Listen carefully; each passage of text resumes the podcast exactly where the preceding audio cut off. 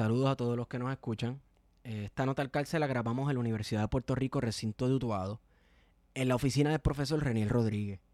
Hicimos todo lo posible para que el audio saliera de la calidad que ustedes esperan de nosotros, pero van a notar que hubo uno que otro percance técnico. Aún así, esta conversación está súper buena y esperamos que ustedes se la disfruten tanto como nosotros. Sin más preámbulo, le dejamos con la nota al calce número 85. Esta nota al calce es traída a ustedes con la colaboración de libros787.com.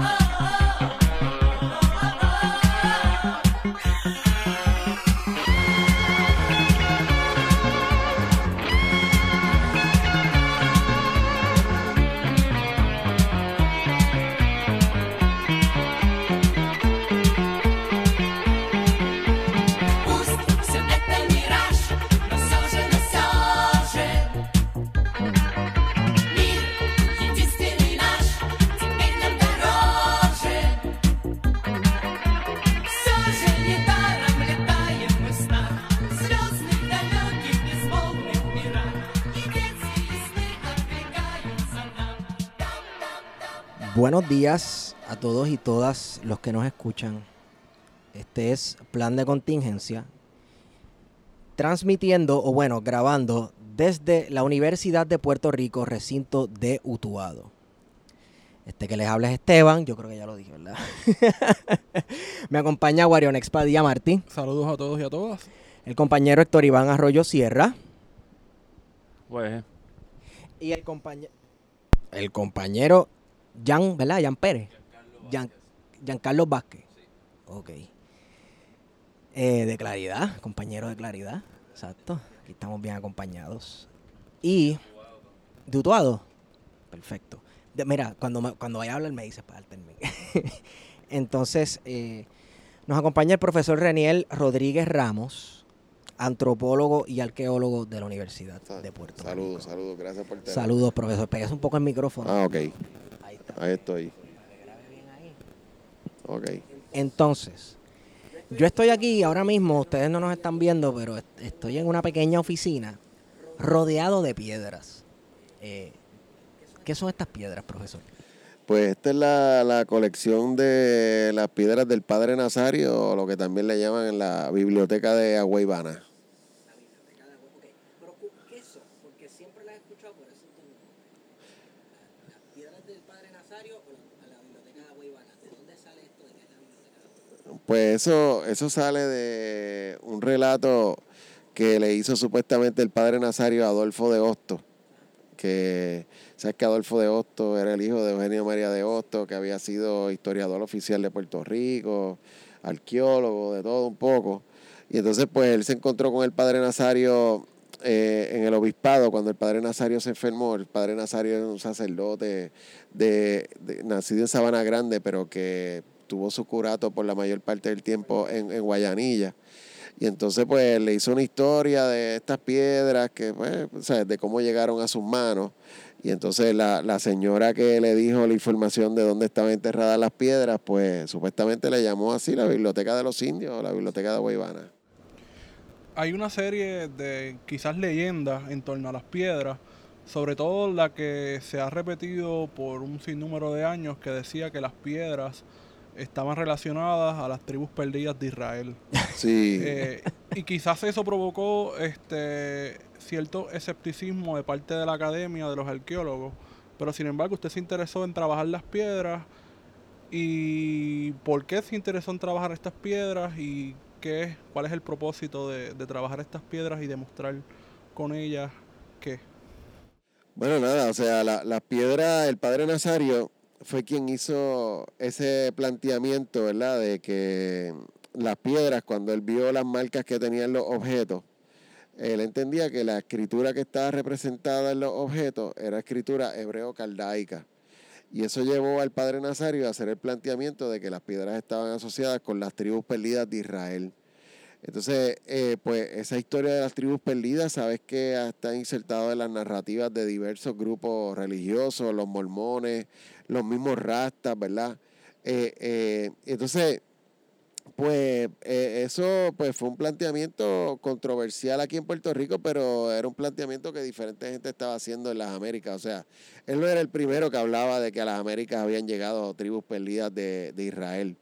Entonces, pues eh, como él hizo este planteamiento, pues las piedras pues entraron, ¿verdad?, a ser materia de argumentos, ¿no? De, y alguna gente decía pues que eso, eso de escritura antes de Colón, ¿verdad? Como que eh, no, no, era una herejía, ¿no? O sea, todavía el día de hoy la gente, hay unas metanarrativas o hay unas cosas que están escritas en piedra, ¿no? Como la metanarrativa del estrecho de Bering, que hay gente que le está cuestionando, tú sabes, diciendo, mira, no, aquí pudo haber cruzado gente por el, por el Atlántico y, otra gente también por el Pacífico, pero bueno, está la, la, cantaleta del estrecho de Bering y la idea del descubrimiento, ¿verdad? De que los españoles fueron los primeros europeos en venir para acá, aunque ya se ha demostrado que los vikingos habían venido por lo menos para el año 1000 después de Cristo.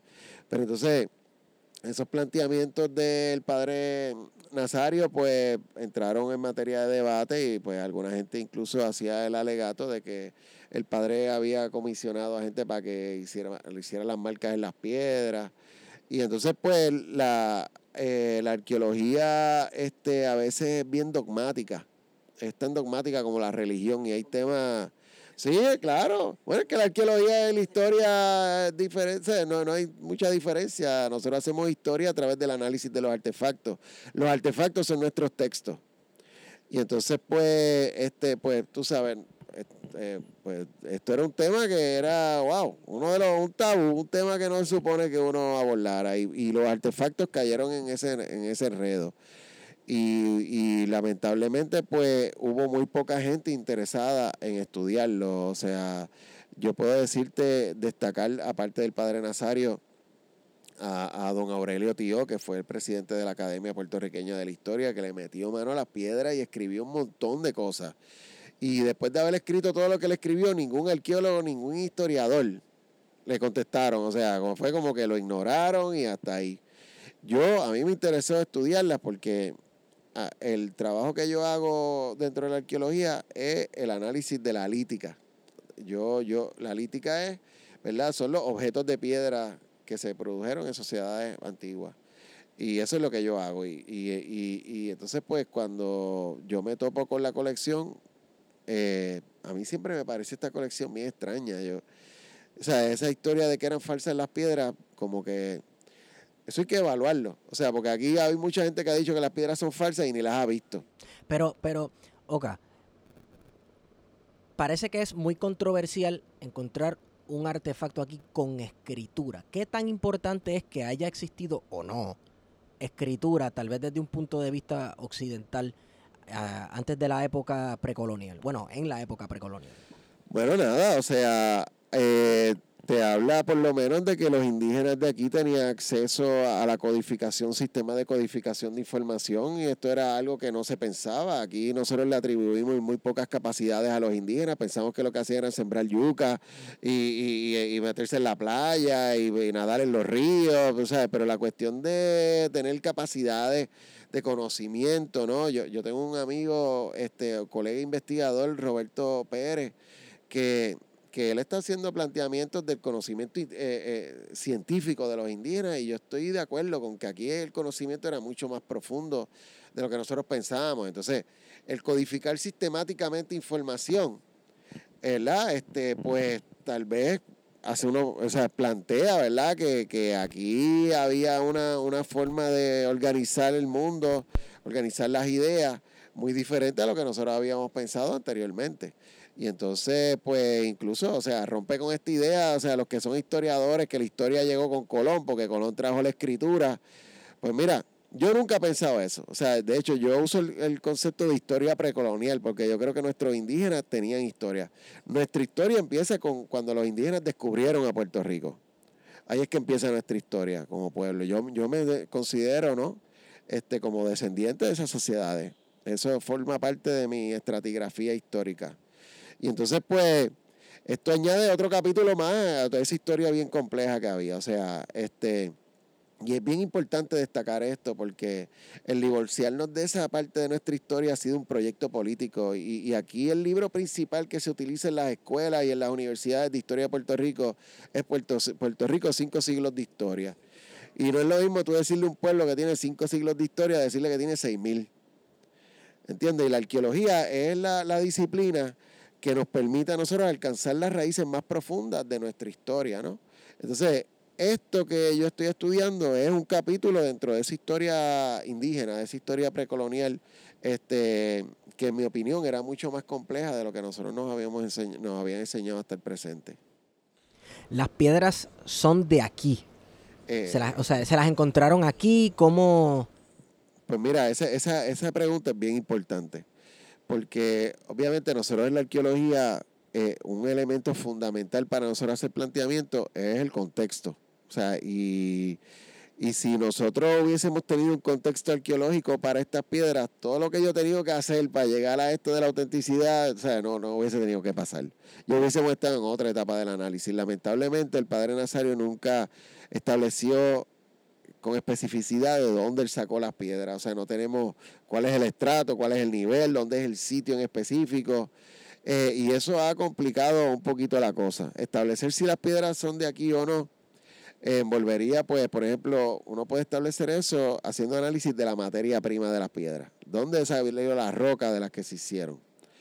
Lamentablemente, pues, el tipo de roca que es, se conoce científicamente como peridotita serpentinizada, eh, es un tipo de roca que se encuentra aquí y se encuentra cercano al área donde supuestamente aparecieron las piedras. Ese, tipo de piedra no se encuentra en el este de Puerto Rico, no se encuentra en el norte, se encuentra solo en el oeste-suroeste de la isla.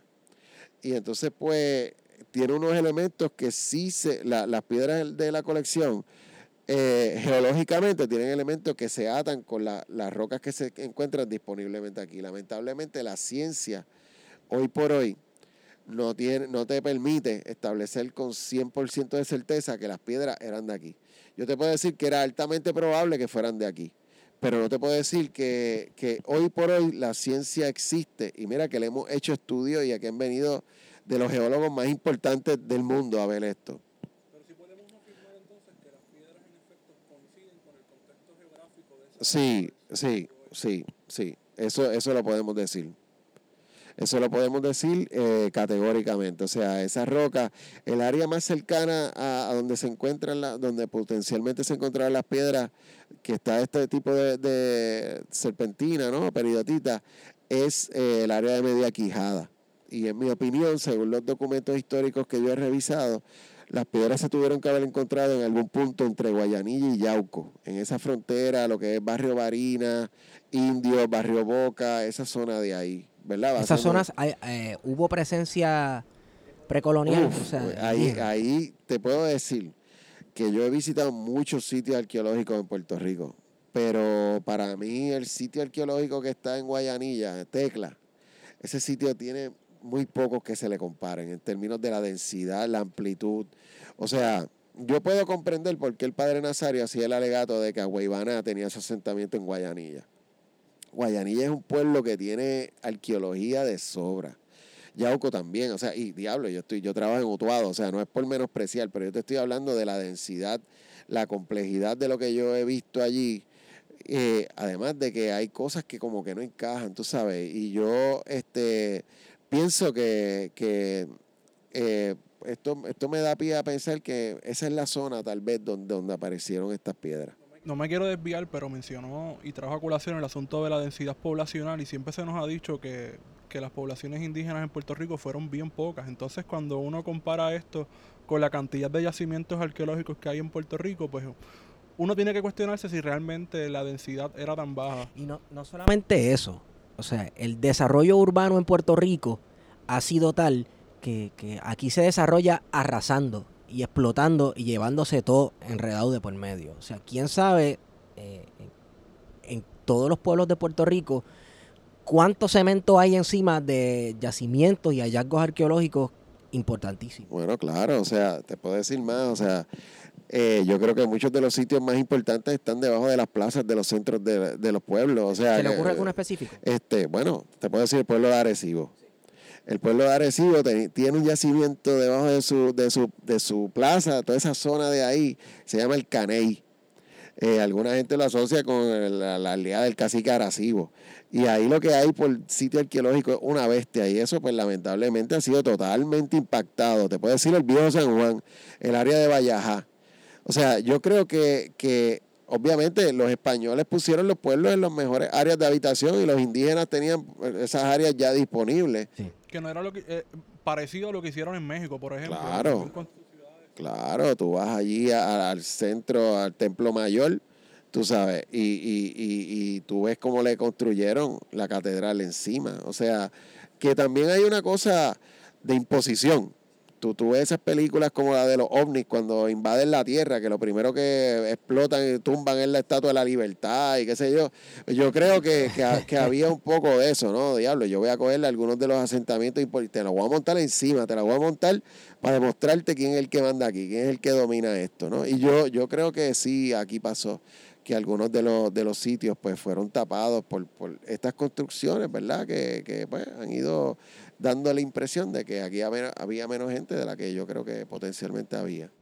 ¿Te, da- ¿Te atreverías a dar un aproximado de, de población? O, o sea, Bueno, o sea, es que, digo, a través del tiempo esto varió. O sea, nosotros tenemos esas primeras sociedades que llegaron, que la densidad poblacional de esas todavía nosotros ni la conocemos porque, por ejemplo, dicen que los grupos arcaicos eran grupos chiquititos, ¿verdad? Ese concepto arcaico que es problemático de por sí porque no refleja la realidad. Esto eran los nuestros primeros agricultores. Entonces, ellos pues siempre se pensaban o que vivían en cuevas, pero nos damos cuenta de, ahora de que vivían en sitios a cielo abierto. ¿Qué pasa?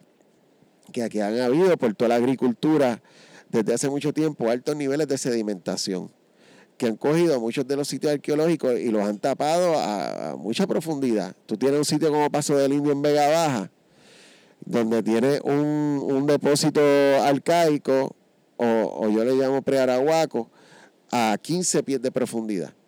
Entonces, por eso es que yo te digo, nosotros, este, y pues pueden haber un montón de sitios que estén enterrados eh, de ese periodo que nosotros no tengamos ni idea de su existencia y pensamos, diablo, aquí había poquita gente. Hay otros que tenemos la suerte de que los hemos visto. Por ejemplo, al lado de los outlets de Barceloneta está el sitio de Angostura.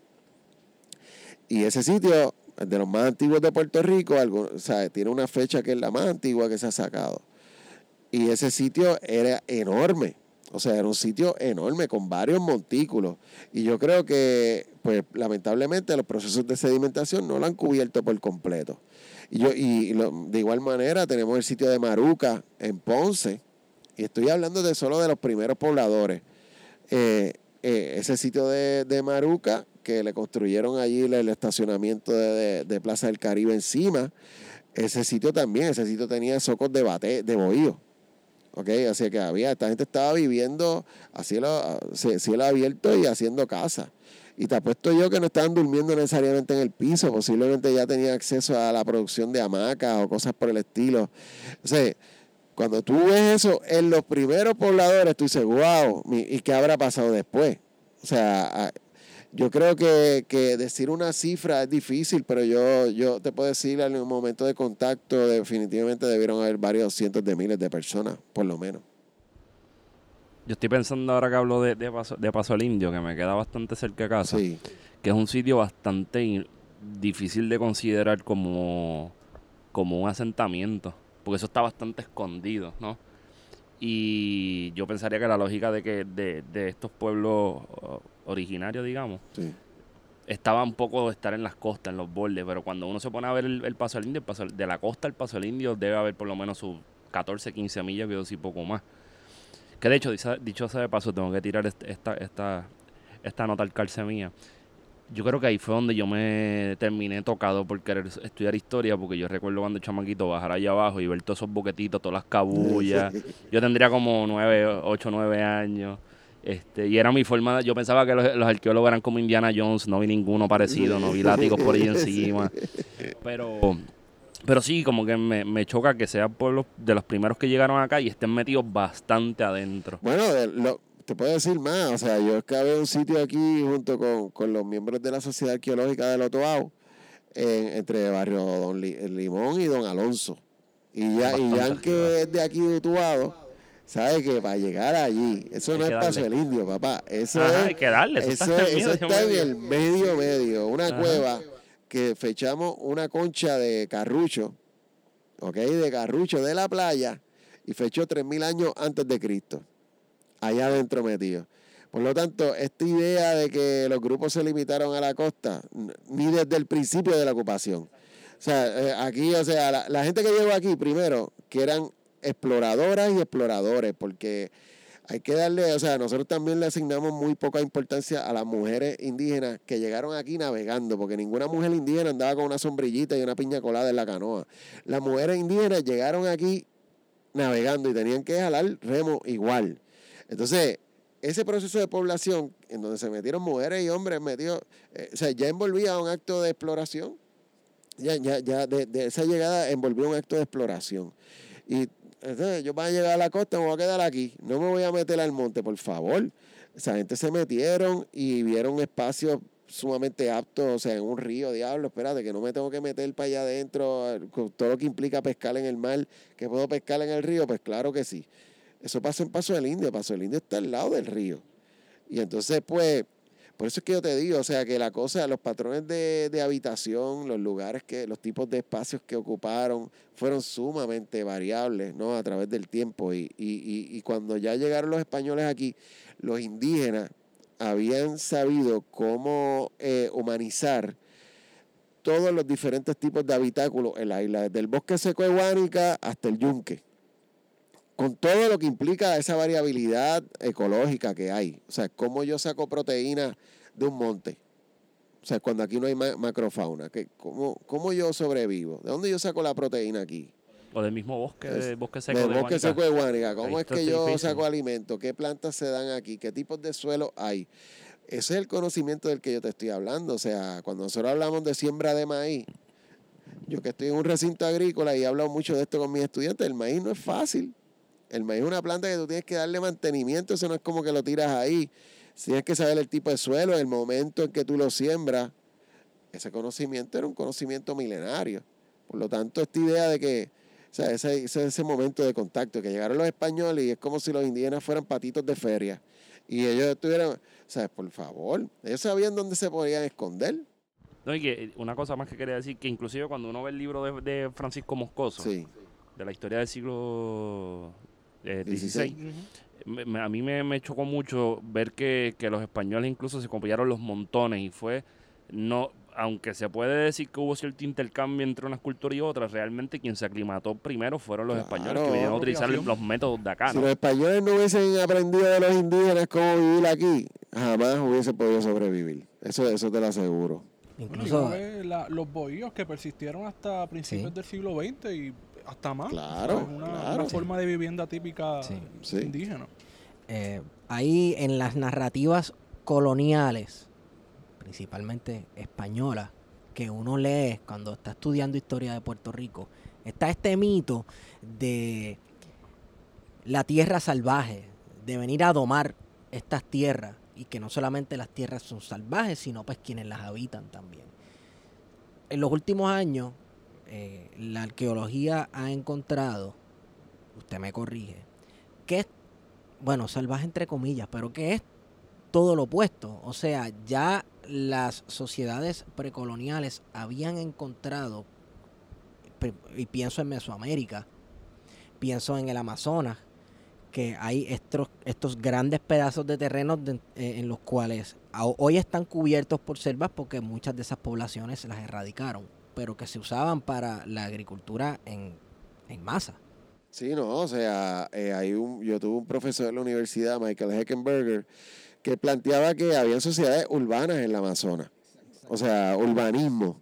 Ese, por eso es que yo te digo que, que Puerto Rico cuando llegaron los españoles había sido un espacio humanizado desde hace un montón de tiempo. O sea, ese, entonces la idea del salvaje, lamentablemente en el caso de nosotros, el salvaje de nosotros es noble, es un no- Sí, salvaje noble noble. salvaje. Por eso es taíno, el bueno, ¿verdad? Ese, ese, pues siempre que nosotros, ese concepto es un concepto bien problemático. Es problemático y me hace pensar en, en la aparente dicotomía que había entre el taíno y el caribe. Claro. Que incluso hay gente que ha llegado a postular que esto de los indios caribes es casi hasta un mito que fue inventado, que era cualquier indio que fuera agresivo o que se rebelaba, automáticamente era caribe.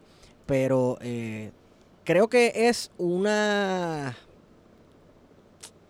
como ponerle un sello a el indio que yo quiero, el que yo quiero, que es el bueno, el que se somete, es el que el Claro, taíno. puertorriqueño el puertorriqueño, El puertorriqueño ese es y el caribe. Eh, O sea, aquí se ha buscado una manera de facilitar la ese pensamiento colonial en nosotros y yo creo que toda la narrativa del indígena dócil, el concepto taíno mismo, por eso es que es problemático en mi opinión, porque el concepto taíno no es un etnónimo. El concepto taíno no fue una palabra que se usaba para hacer referencia a un grupo de personas, ¿verdad? No era un concepto étnico, era un, era un adjetivo era un adjetivo y el adjetivo era como que yo soy noble, soy esto, lo otro.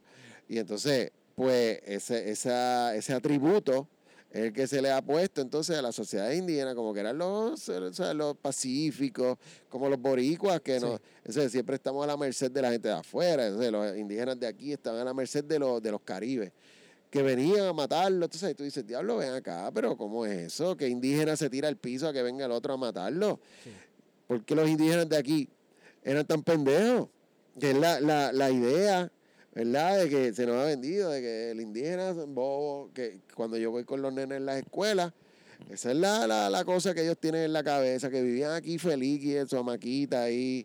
Y, Y te mandan a hacer, el maestro viene de historia, la maestra de historia te manda a hacer el batey con la crayolita Sí. y eso es lo, a lo que se limita la educación. Entonces el indio te lo Sí.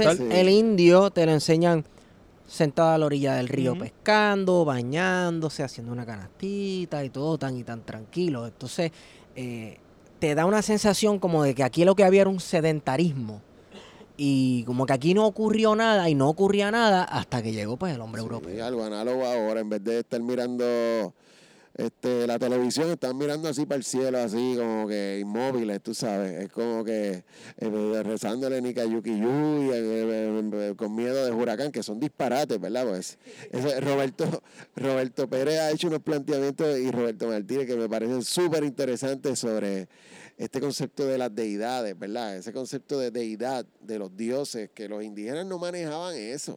O sea, el concepto de dioses viene de otro lado. O sea, nosotros nos enseñó el Dios bueno, el Dios malo, ese tipo de cosas, como si los indígenas vieran también el mundo en esas dicotomías, que tampoco, el Dios y el diablo, ¿no? Es, es que nosotros, como se ha adoptado todo este esquema que nos, que, que nos ha venido por esa influencia española del catolicismo y de cómo se ha pegado esto entonces a, a los a los indígenas. La dicotomía del dualismo cósmico, Sí, que el universo se divide y la cosmología en partes iguales, una mala y una buena. Entonces están los de un lado y los del otro. Sí, sí, sí. Entonces, eh, el europeo llegó con, con ese esquema en su mente, que yo pienso que es tan limitado y tan pequeño dentro de el hecho de que existan otras posibilidades de ver el mundo y el mundo espiritual de otras formas. que es lo que hace Pané, Fray Ramón Pané, Sí. en, en la relación de las antigüedades de las Indias, que viene y ve todo lo que estaba pasando y lo hace todo en la visión este bíblica del cristianismo. Sí, claro, o sea, por eso te digo, el, el indígena que se describió, yo, yo las crónicas, yo tengo una relación un poquito lejana con ellas, porque las uso a veces, ¿no? Son documentos, pero, pero esos documentos hay que, hay que cernirlos. Porque, porque ahí hay mucho prejuicio de eso, de esa gente que, lo- Demasiado. que, que los escribió. Es que, que es lo que, volviendo un poco a la cuestión de que, pensando en, las esta- en los libros de estampita, que los cuadernos puertorricos que se llaman, algo así, Sí. son horrendos. Esos dibujitos, pues te presentan, presentan esa, la persistencia de ese mito de que, de que el indígena no está haciendo nada todo el día, porque de alguna manera lo veo relacionado con el- la ruptura de la, de, la, de la economía, de la producción sedentaria. Entonces esta gente producía simplemente para subsistir solamente O sea, si con un día de trabajo le podían hacer sobrevivir un año, pues ¿para qué trabajar dos? ¿Para qué producir de más? Sino tener una, utilizaban sus recursos de una manera muy responsable comparado con el español que venía a explotar esto acá, ¿no? Y un poco esa lógica se ve dentro de, esa, dentro de esas imágenes que uno podría decir que estos cabrones indígenas estaban literalmente guayando yuca todo el día eh, o sentados en el dujo o nada, o sea, son los tipos más mansos del mundo que están entretenidos en una flora y una fauna bien bonita, un paisaje bucólico. Y que dicho sea de paso, hay ciertas cosas o ciertos indicadores que están ahí en el, en, en frente a uno, ¿verdad? Tenían una- unas sociedades ya formadas jerárquicamente y si tiene una sociedad que tiene una estrata social que está constituida por gente que son guerreros, pues entonces no puede ser una sociedad de pendejos, ¿verdad? Pues yo te voy a decir que esa estratificación a veces yo, yo la cuestiono un poco. Yo no sé si aquí estas sociedades eran un poco más horizontales de lo que, de lo que a nosotros se nos había planteado. Te digo esto porque cuando tú ves la estructura, nosotros en la escuela nos enseñan la pirámide indígena. La pirámide que tiene el cacique, el beíque, los nitaínos y los naborias. Esa estructura es la estructura de poder de los españoles, ¿no? Donde tú tenías el rey, el papa, la nobleza y la plebe. Entonces, yo no sé si aquí hay un montón de otros formatos de organización social y política. Nosotros andamos arqueológicamente buscando al cacique desde hace un montón de años y nunca lo hemos encontrado. Al cacique que lo enterraban con las esposas, toda esta cosa, ¿no? Eh, nosotros sabemos que había mucho tributo, había mucho trueque, pero yo pienso que estas sociedades eran mucho más horizontales de lo que, de lo que siempre se ha planteado. Este, cuando tú ves arqueológicamente la distribución de los recursos, diablo, o sea, a diferencia de otros lugares donde tú ves estos enterramientos con este montón de ofrendas y qué sé yo, aquí sí se ven, yo creo que había unas cuestiones de prestigio, no te puedo decir que todo el mundo era exactamente igual, esto no era comunismo primitivo como, ¿verdad? como planteaba Marx, pero, pero sí yo creo que había más nivel de horizontalidad de lo que se había planteado, o sea, se nos ha dicho tradicionalmente para estas sociedades del periodo de contacto. Hay gente que habla de tributos y eso, pero obviamente esto se registra dentro del marco de lo que son sociedades que ya estaban pasando por un proceso de colonización y habían alterado tal vez algunos de sus esquemas de, de cómo es que ellos distribuían las cosas, ¿ok? Pero eh, tal vez adoptando algunos elementos de los mismos españoles. Pero yo no sé, yo, yo, yo a veces me cuestiono, yo por eso con las, las cosas que se derivan así de las crónicas, que nosotros no hemos encontrado la evidencia arqueológica propiamente, pues yo todavía las tomo con pinza, porque nosotros partimos de la base material. O sea, nosotros necesitamos, si yo te encuentro ahí al cacique con las dos mujeres enterradas y, y el guanín y toda la cosa, pues ok. Pero arqueológicamente eso nunca, nunca lo hemos, nunca lo hemos encontrado. ¿Se han, se han encontrado un guanín? ¿Tienen guanines? Pues, ¿qué es el guanín? Bueno, lo que a mí me enseñaron en la escuelita, vamos. El guanín era un símbolo de estatus, que es el equivalente al bling bling que usa un reggaetonero hoy. un medallón de oro. Exacto. Que supuestamente eso- fue lo primero que vieron los españoles ahí cuando llegaron. ¡Oh, hay oro! Pues, pues eso, eso lamentablemente no es así. Otro no. mito. El guanín, el es un tipo de metal que se hace una aleación de oro con cobre y plata. Hay tres, eh, o sea, los españoles por lo menos registran tres tipos de, metales, ¿no? El guanín, que era el más preciado, porque era un metal que venía, o sea, eso para tú hacerlo tiene que ser metalurgia, ¿ok?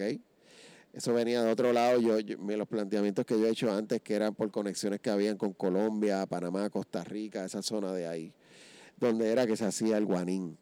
Estaba la caona, que era el oro puro, que para los indígenas no tenía jamás el mismo valor que, que el guanín. Y estaba el turey, que es el nombre de turey el taíno, ¿no? que era el latón básicamente que los españoles cambiaban con los indígenas.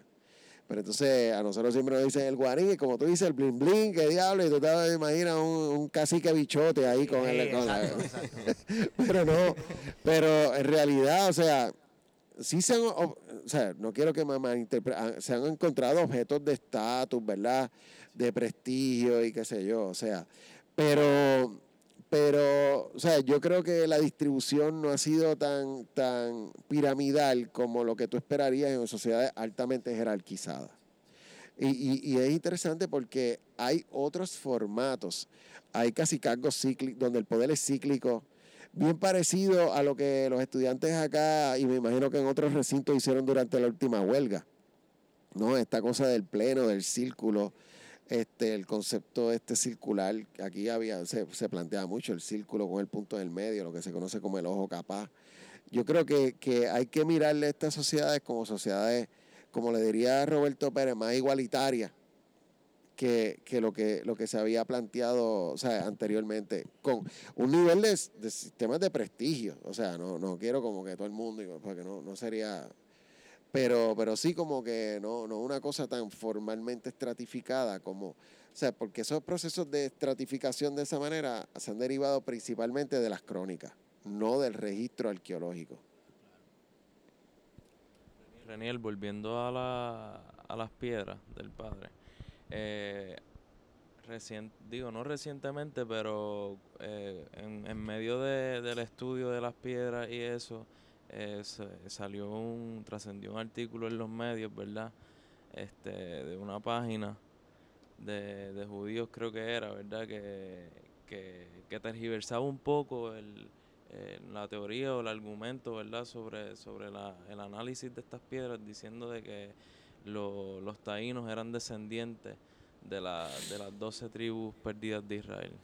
Sí, ¿no? Y, Creo que es importante. Sí, eso, eso es algo eh, importante aclararlo. Y, de hecho, quiero aprovechar para agradecerte a ti que hiciste como que un artículo de claridad tratando de aclarar este punto.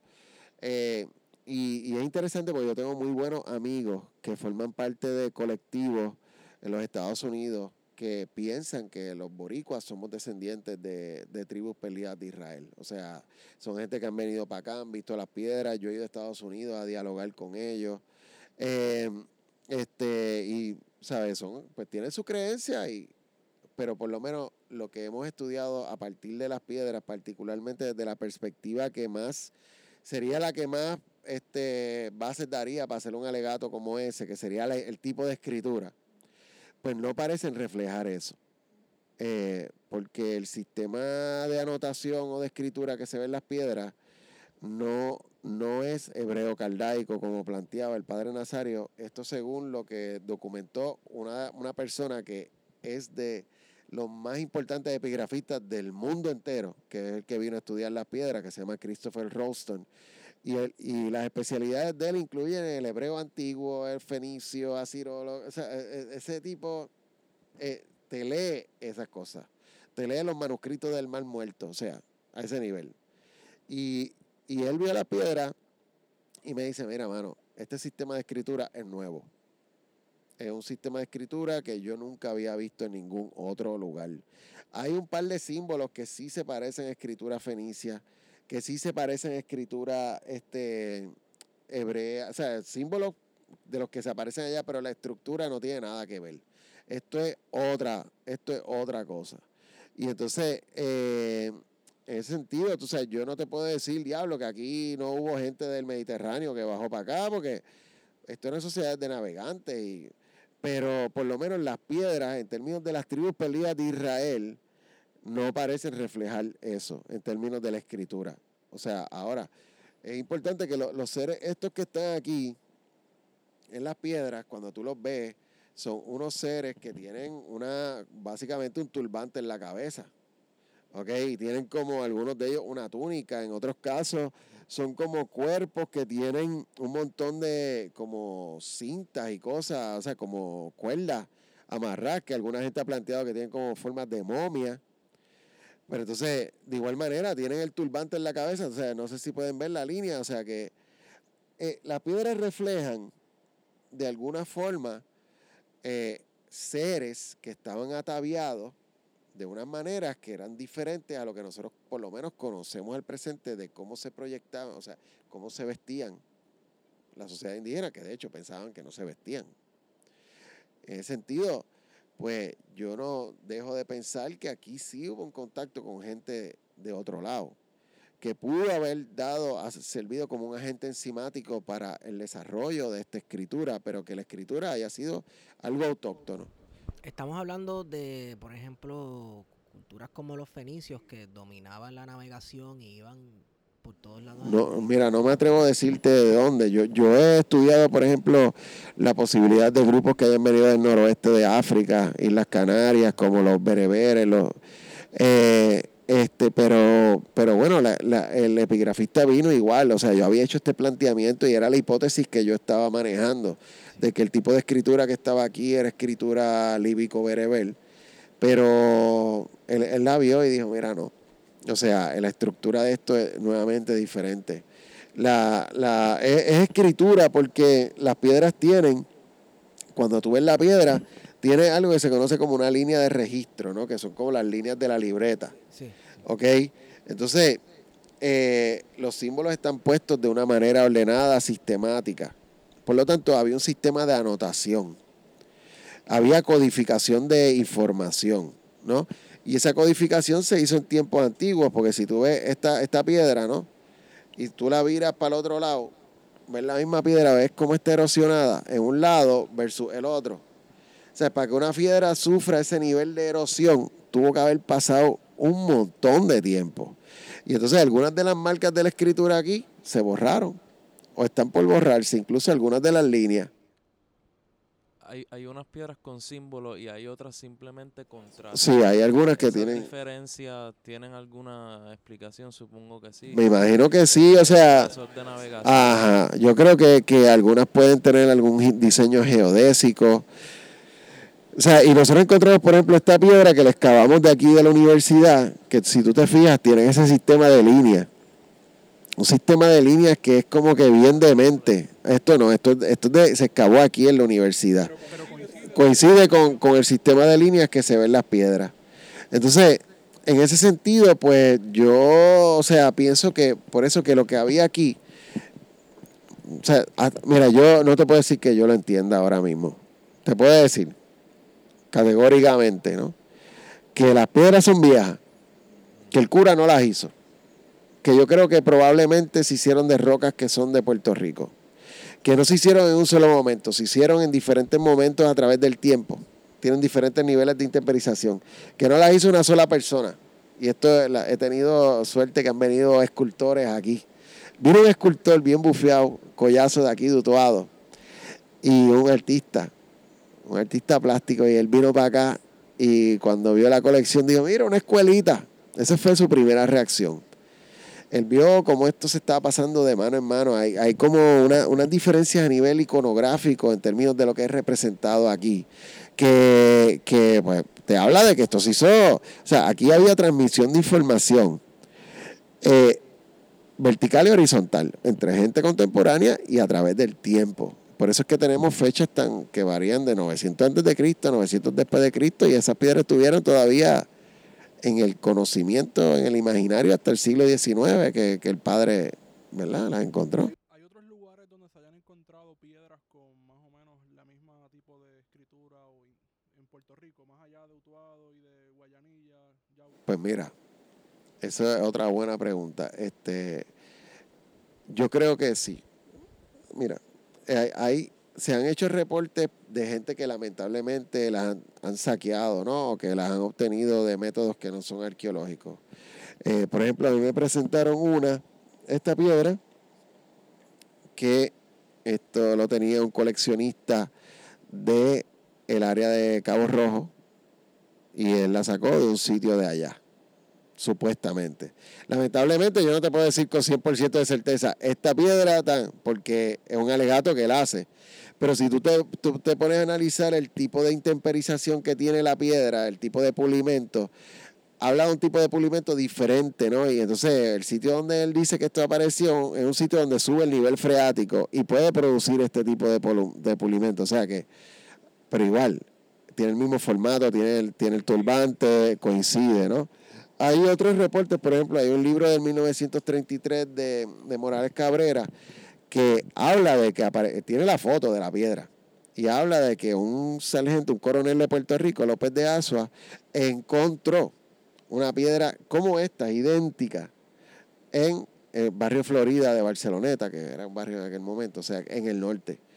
Esta piedra, los registros del Instituto de Cultura, dice que viene del barrio Oaxaca, en Quebradilla.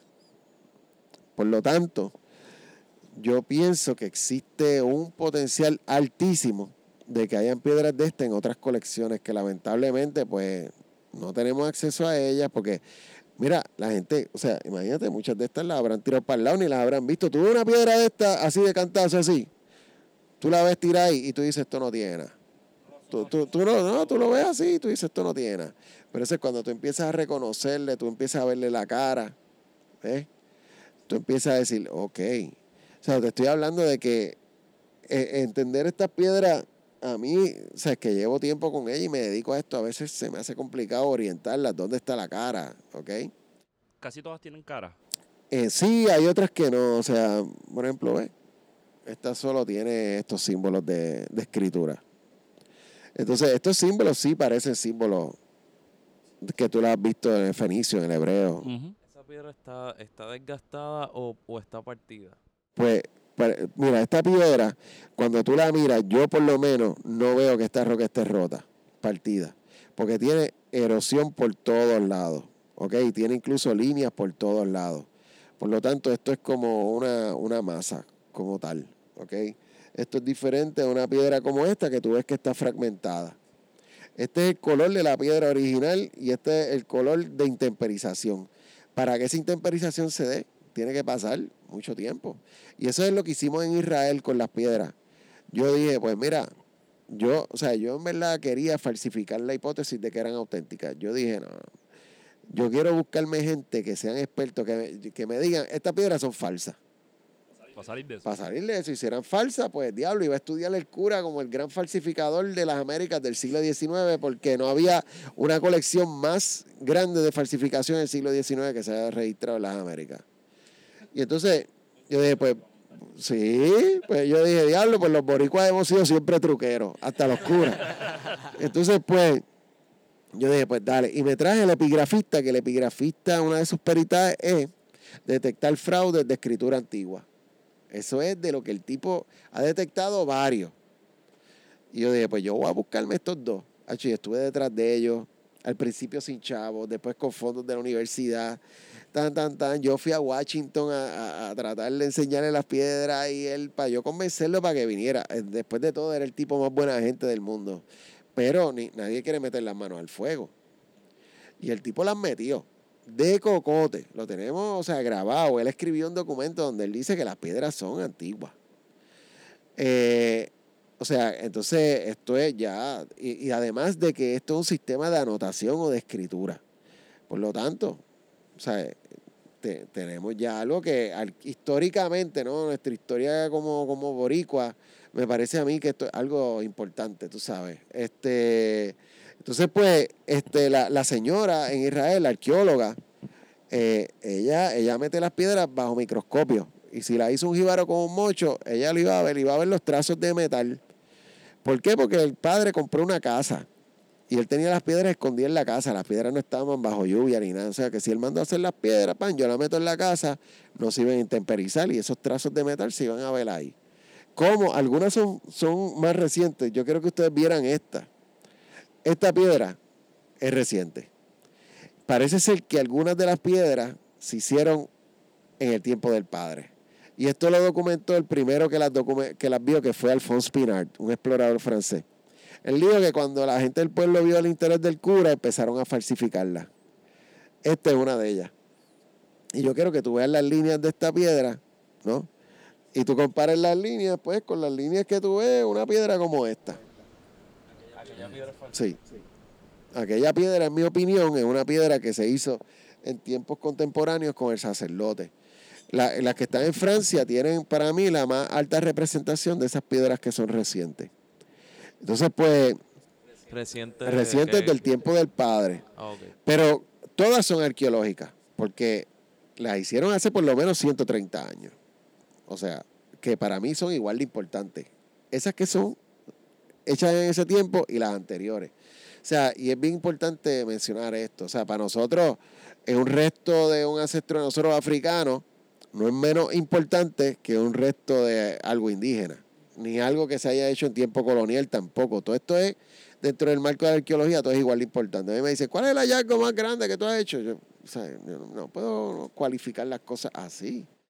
Ahora, pero, pero, personalmente, no hablando como profesional, Sí. arqueólogo, eh, personalmente, ¿cuál ha sido, sí, el hallazgo que más le haya traído Bueno, yo, yo te puedo decir que lo más que me ha tripeado hacer ha sido el estudio de estas piedras. Por mucho.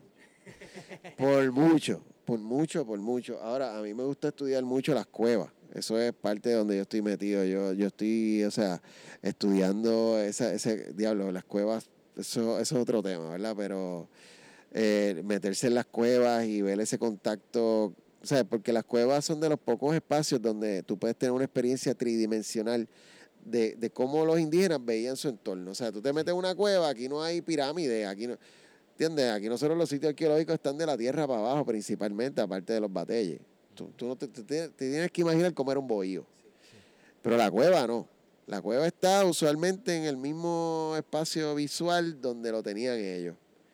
Entonces, cuando te metes ahí, tú como que estás diablo. Tú te paras frente a la pictografía a veces y te dices, diablo, mira, esto". aunque las han sacado guano y, y ahora algunas están mucho más bajas, qué sé yo, pero como quiera, ese contacto me parece a mí que es el contacto más íntimo que yo he tenido con ese, ese periodo indígena en, la- en las cuevas, ¿no? Entonces, eh, sé que hay hallazgos arqueológicos cerca de las costas. He visto piedras talladas, por ejemplo, yo soy de Manatí y cerca de las playas hay mucha. ¿Qué pasó? Yo soy de Manatí, Vas a contar la historia del día que te metiste en aquel Ah, boquete. Bueno, y, es que es algo que me preocupa porque es, Ah. eh, cerca de donde viven mis viejos hay unos arrecifes, hay muchos arrecifes cerca de la Posada de las Mujeres y yo corría mucho por ahí a pie, que es un área protegida ahora mismo por el fideicomiso. Y en los arrecifes yo vi un boquete, un, pero un boquete así. y, pues yo, siendo yo, me metí de cabeza hacia el boquete, miré para arriba y vi unas cosas talladas en- en- entre la piedra. Y eso me puso a pensar porque... esa No, área no les está- tiraste fotos. Sí, les tiré fotos, las tengo. Ah, se las por enseño. favor, enséñamelas porque te voy a decir por qué. Ah, Porque precisamente en esa área, Ajá. en esa área, eh, la, hay una arqueóloga boricua que ella, ella estudia cambio climático. Ella se llama la doctora Isabel Rivera. Eh, estudia, trabaja en la Universidad de California en San Diego. Y ella, pues, tiene unos voluntarios este, que colaboran con ella. Y uno de sus voluntarios, pues, iba caminando un día por la playa de los Tubos en Manatí. ajá. Esa playa, en algunos momentos del año, muy poco, se limpia una parte y sale expuesto unos murales de petroglifos que son absurdos.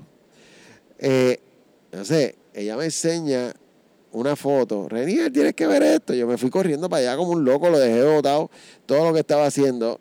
Hay una piedra con unos símbolos de escritura, otro tipo de escritura. Esa- esos símbolos son y esa piedra solo se expone como una o dos veces al año. Eso está completamente cubierto de arena. Nosotros fuimos un día con un montón de estudiantes a tratar de excavar la arena para abajo para tratar de llegar a ella y no se podía porque empezaba a salir el agua al nivel. O sea, esa, esa piedra yo la vi, yo la pude, le- la pude ver ahí en vivo, está bajo agua ahora mismo. Ahora, ¿para cuándo hicieron eso? Hace un montón de tiempo. Y esos son símbolos categóricamente de escritura. Eso es diferente a esto también. Por lo tanto, yo creo que aquí estaba llegando gente de diferentes lugares. Yo no lo dudo, o sea, y yo sé que esto es un planteamiento, esto es una herejía en la arqueología, pero, pero bueno, igual yo, yo trabajo aquí en Utuado, tranquilo, solo, me importa un carajo, tú sabes, yo no, no, no tengo, no, no tengo, yo estoy en la mía y pues yo veo esto, ¿qué yo voy a decir? Bueno, no, sí, eso debe ser que un indígena quiso hacer otra cosa. Por favor, mano, esto es otra, esto es otra cosa.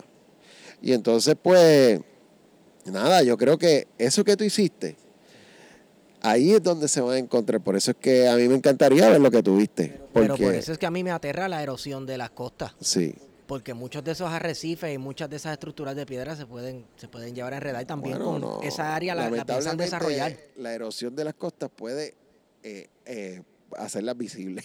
¿Oh, sí? sí, Sí, sí, porque están tapadas con arena ahora Sí. y se destapan. sí, Muchas sí. de las cosas están tapadas bajo la arena, bajo el sedimento. O sea, nosotros tenemos un montón de historia metida ahí que es invisible para nosotros ahora, pero que eventualmente pues, vamos a aprender cómo, o sea, va a seguir la tecnología avanzando.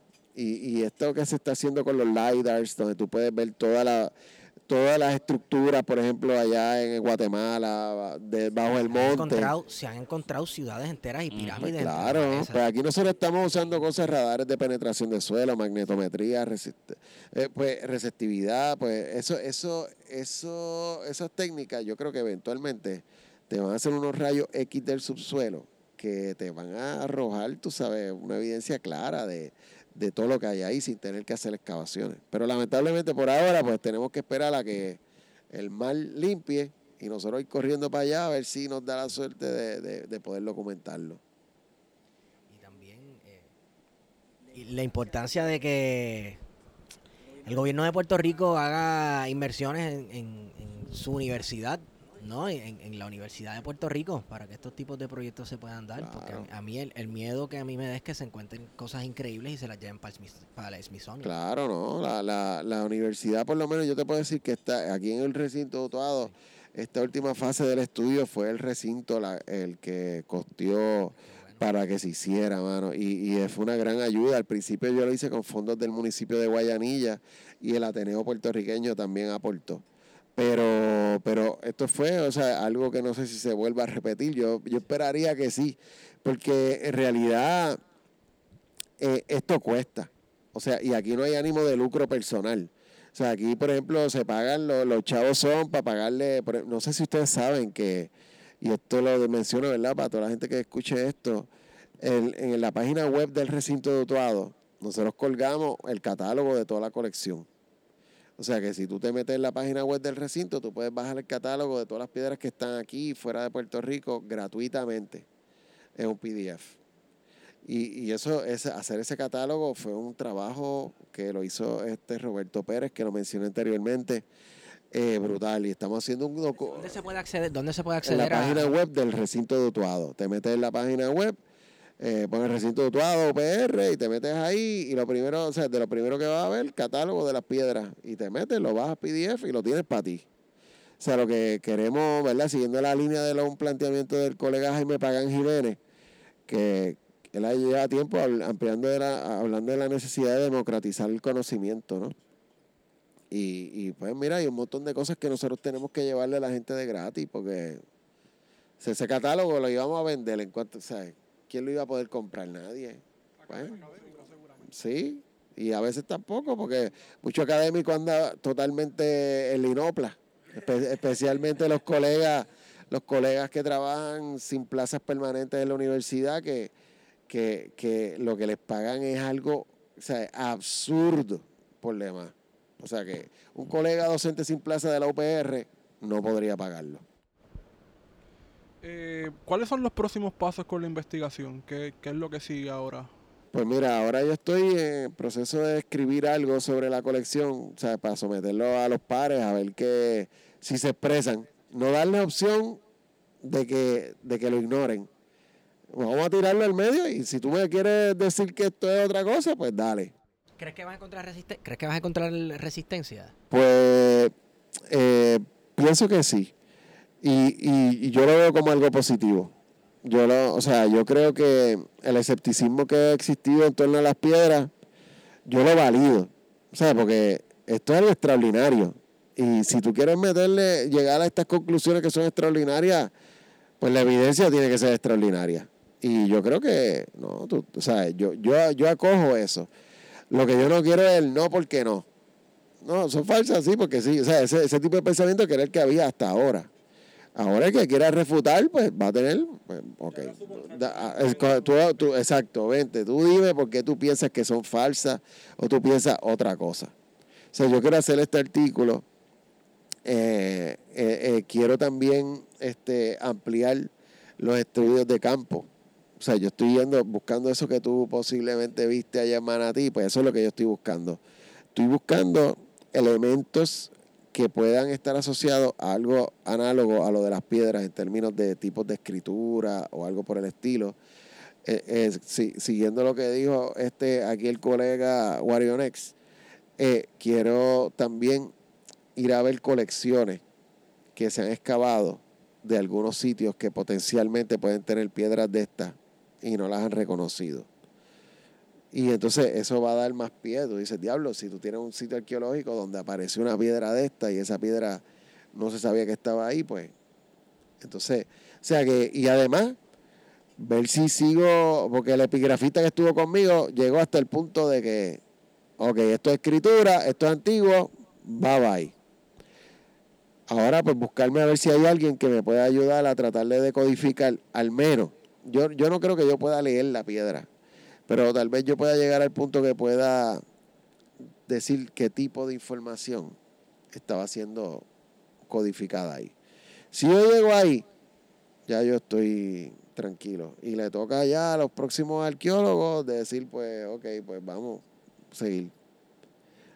Profesor, le voy a hacer una pregunta eh, para ir finalizando de estas preguntas que se hacen al principio del podcast. Y esta es para cualquier persona que nos esté escuchando, que esté por entrar a la universidad, que quiera estudiar historia o se esté interesando por la historia o, y la arqueología, la antropología.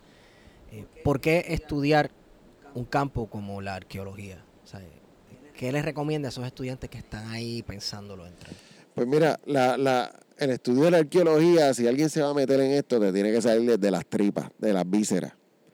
¿Por qué? Porque esto es un campo que hay mucha limitación económica, ¿verdad? Es un campo que, que lamentablemente el mercado laboral es bien incierto, eh, donde ahora mismo en la UPR, en el sistema UPR, solo hay dos plazas docentes para arqueólogos, la profesora Diana López en Río Piedra y yo aquí en Utuado. No hay más arqueólogos en el sistema y yo no veo que haya de verdad ahora mismo como que un proyecto para ampliar esa base de docentes con, con plaza en la, en la UPR. O sea que la gente tiene que estar clara que tú vas a hacer esto porque tú lo quieres hacer. No porque haya una promesa de que vas a conseguir el gran trabajo, pero sí, si tú le metes como es, yo sé que vas a tener la capacidad de poder hacerlo de manera digna, ¿verdad? Aquí hay arqueólogos haciendo trabajo principalmente en arqueología de contratos.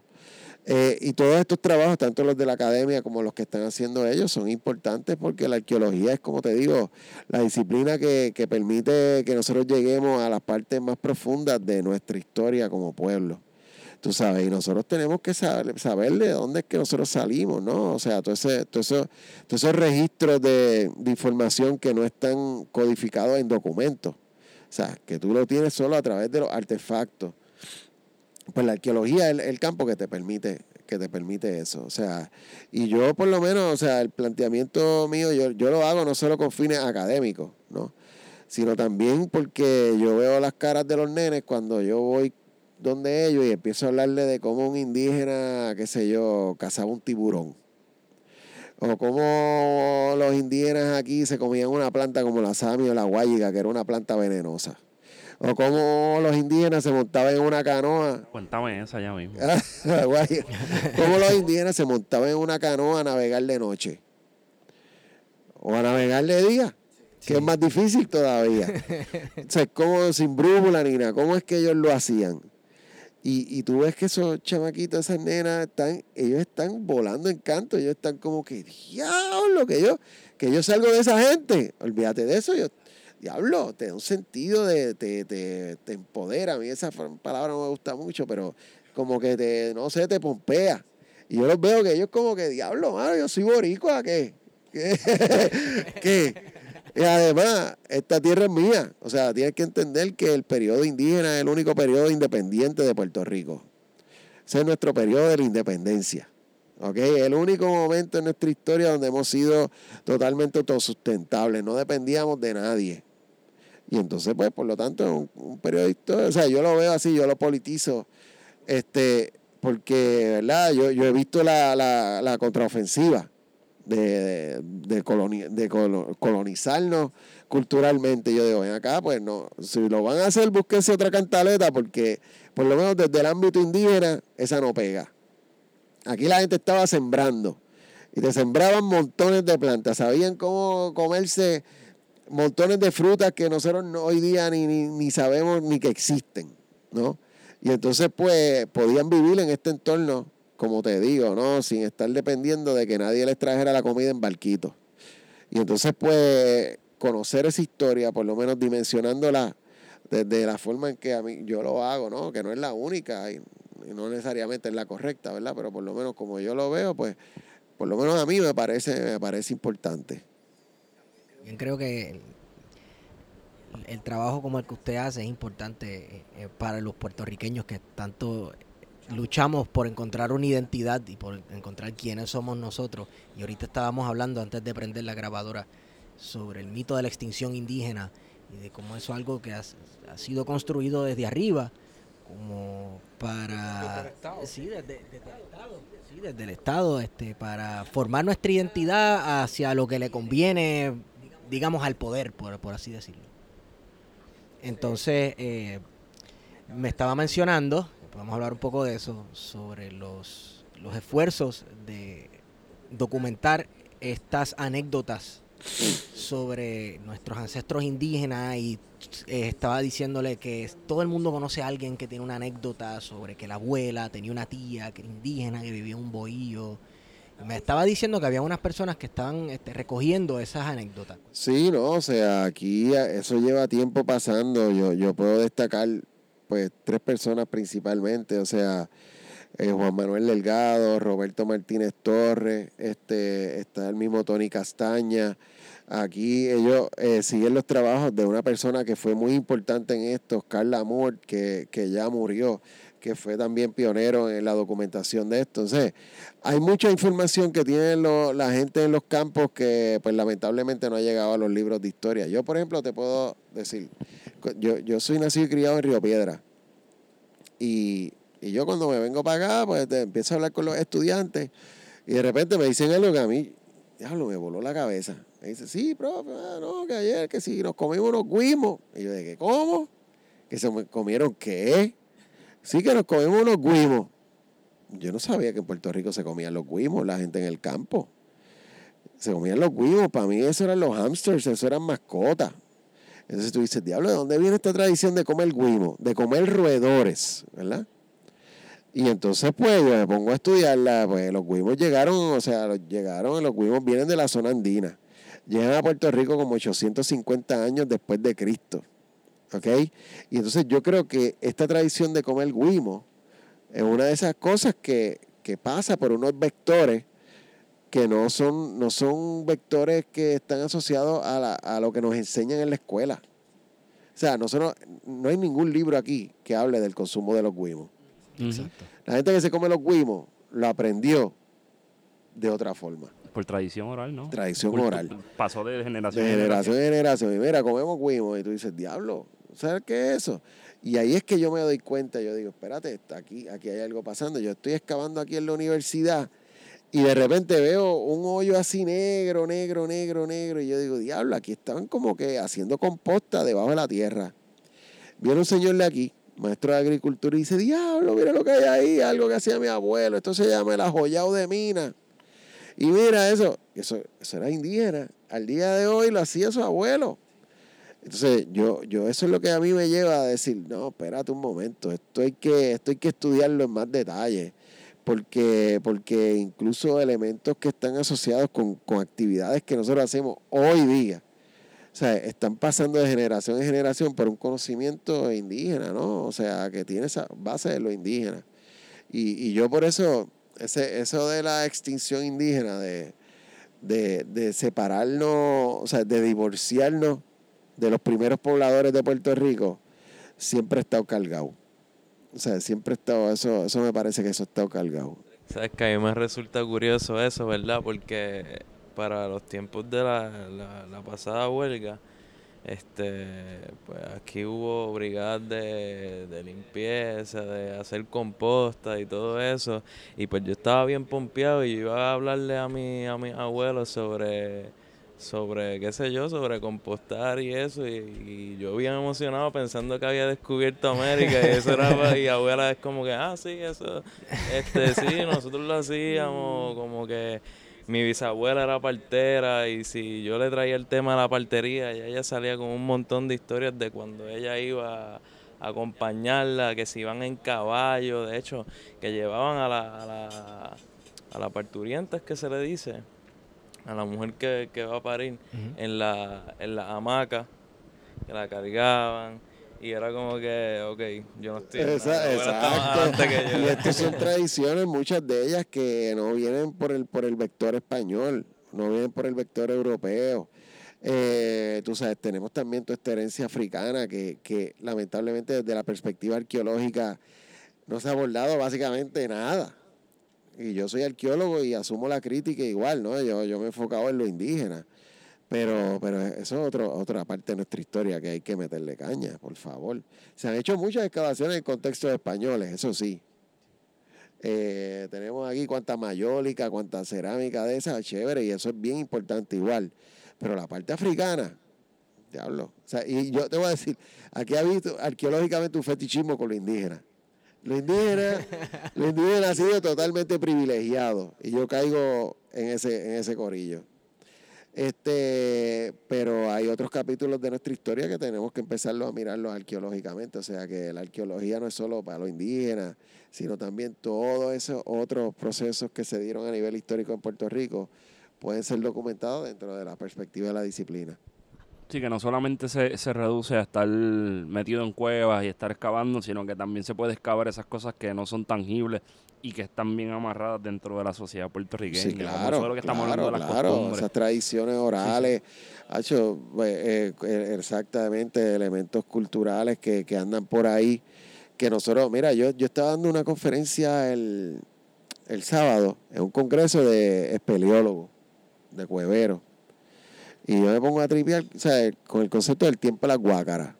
¿Qué es eso? O sea, todos hemos usado eso, diablo, eso es del tiempo de las guácaras, del año de las guácaras. Y yo dije, ok, ¿y qué es guácara? Cueva. Guácara es cueva. Diablo, los cueveros, muy pocos de ellos sabían que guácara quiere decir cueva. Entonces, estamos hablando del tiempo de las cuevas. ¿Y por qué decimos del tiempo de las cuevas? Porque, ¿Por qué usamos el tiempo del año de la yuca? Eso es del año de la yuca, porque usamos esos conceptos. ¿De dónde nos vienen? A nosotros, porque lo- eso no viene de España.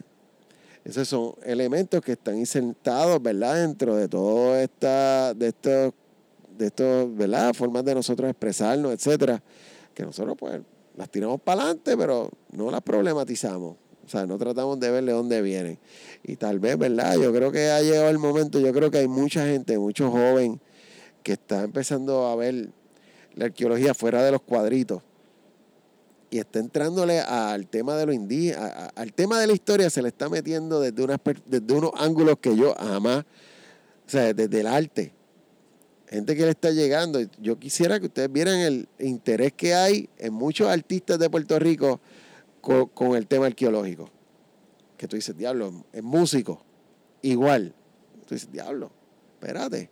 Tal vez aquí hay, o sea, hay una materia prima y esto también puede llevarnos a otra cosa, que es la creación de un museo de arqueología en Puerto Rico que no, no, no existe.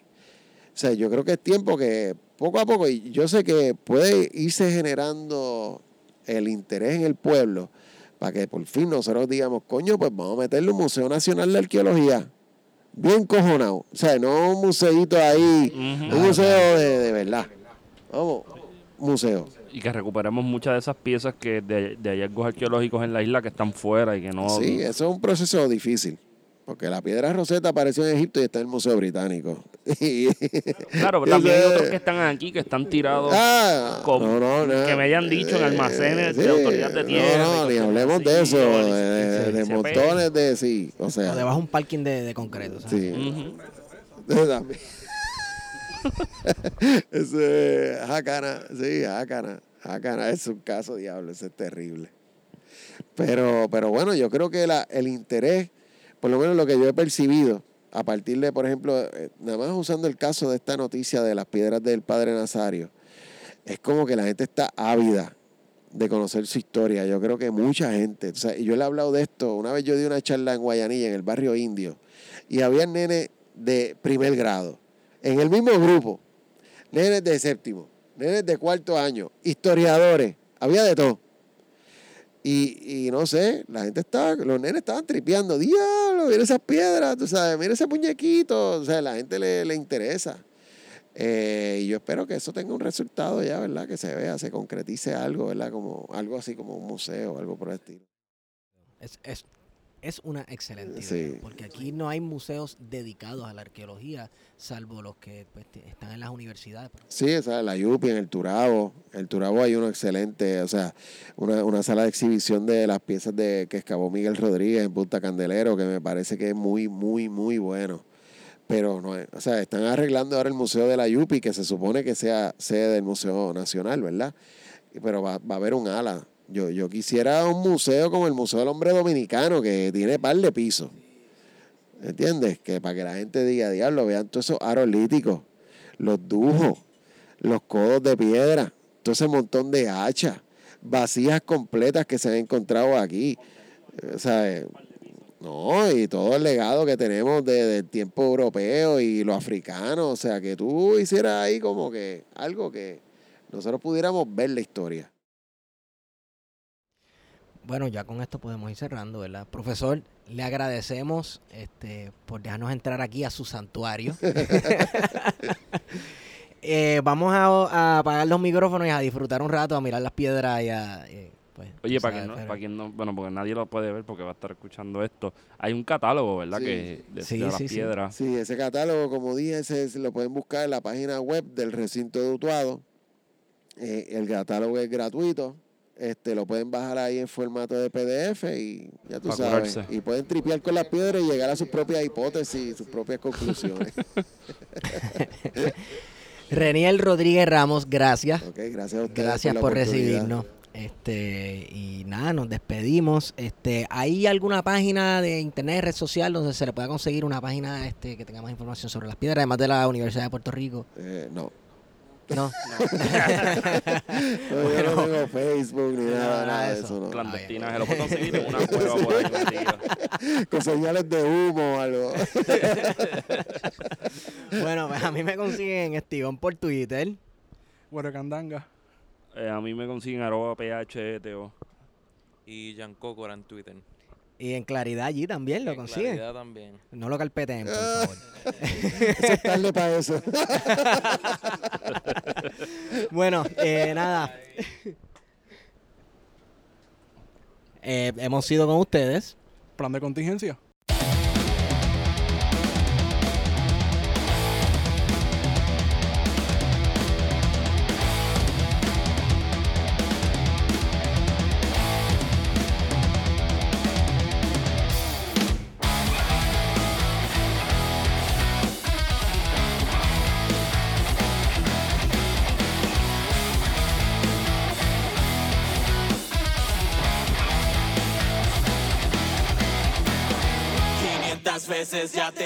Fallar y no quiero ser yo quien te cargue siempre.